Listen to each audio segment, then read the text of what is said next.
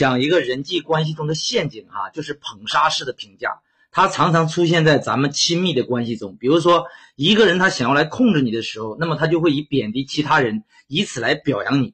举个例子哈，比如说我特别不喜欢那个人啊，那个人就特别自大，但是你就不会，你特别的懂事，或者说你特别的温柔啊，我就喜欢你这样的。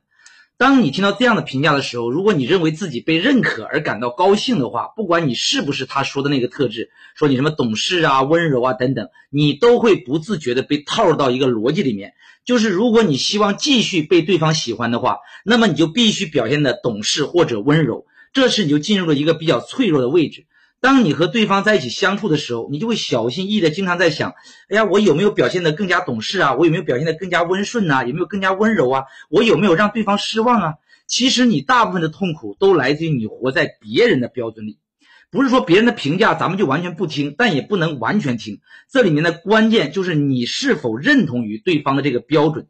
当对方用这样的方式来夸奖你的时候，你不要掉进这个陷阱里面。所以，核心关键不在于别人怎么评价你，而在于你对自我的评价是怎么样的。对方对你的评价，往往来自于他的期待，或者说他对你的幻想。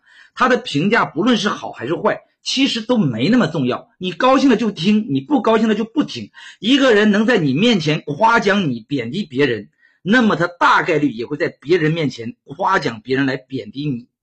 你品一品，关注我，给你时代干货。拜拜。